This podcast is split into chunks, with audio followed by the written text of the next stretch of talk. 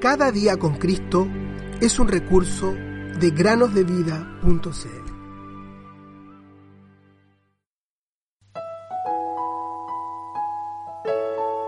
Dios es nuestro amparo y fortaleza, nuestro pronto auxilio en las tribulaciones. Salmos 46, 1.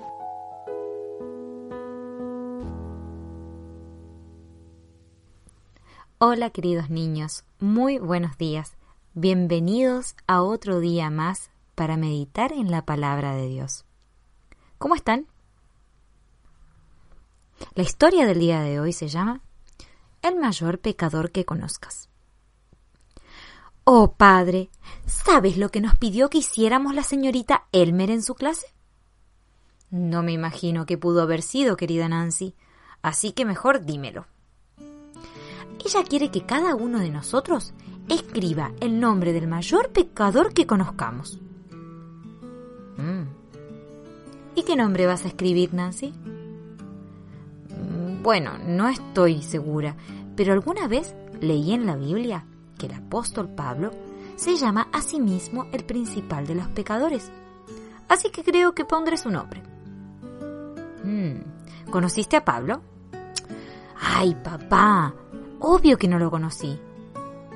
Mm, pero eso significa que no puedo poner su nombre.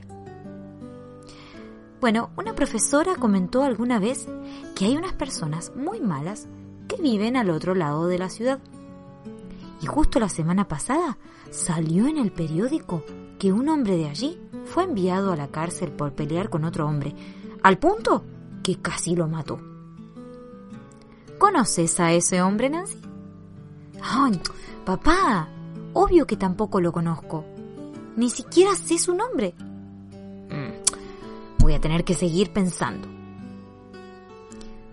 Así fue que Nancy se sentó por algunos minutos pensando con cara amargada. De repente, grandes lágrimas comenzaron a rodar por sus mejillas y a caer sobre su Biblia abierta. ¿Qué pasa, Nancy? Preguntó su padre. Ay, papá, soy yo la mayor pecadora que conozco. Así que voy a escribir mi nombre.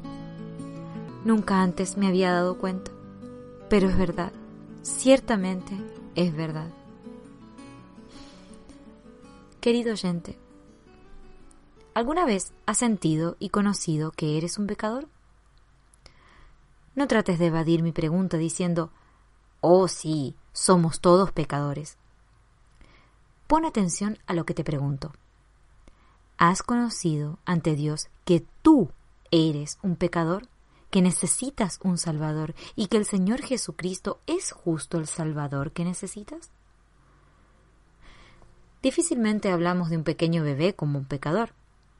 Sin embargo, la naturaleza pecaminosa que hay en él pronto comenzará a manifestar su temperamento desobediente y su andar rebelde.